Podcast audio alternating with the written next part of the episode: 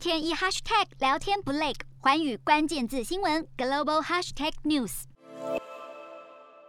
层层铁网围堵，加上多名兵力驻扎的南北韩边境，每年都会发生多起脱北事件。但是这次竟然是脱北者逃回北韩，引起国际社会关注。根据各家南韩媒体报道，这名男子原先是北韩的机械体操选手，身高不高，体重只有五十多公斤，因此能够轻易穿越护栏。南韩合同参谋本部官员表示，这名脱北者在南韩期间接受人身保护以及相关生活经济与教育等支援。当局认为，这名脱北者决定重返北韩，除了经济困难外，可能也受到思念家人、精神困难等因素影响。一般脱北者在入境南韩后，会接受十二周的定居培训，政府后续还会提供五年的人身保护、就业及教育方面支援。南韩媒体指出，管理脱北者的人力不足，可能是相关制度无法完善实施的原因。根据当局统计，负责保护脱北者的警官人数，截至二零一一年止都维持在七百多人，平均每名警官要负责监护三十多人。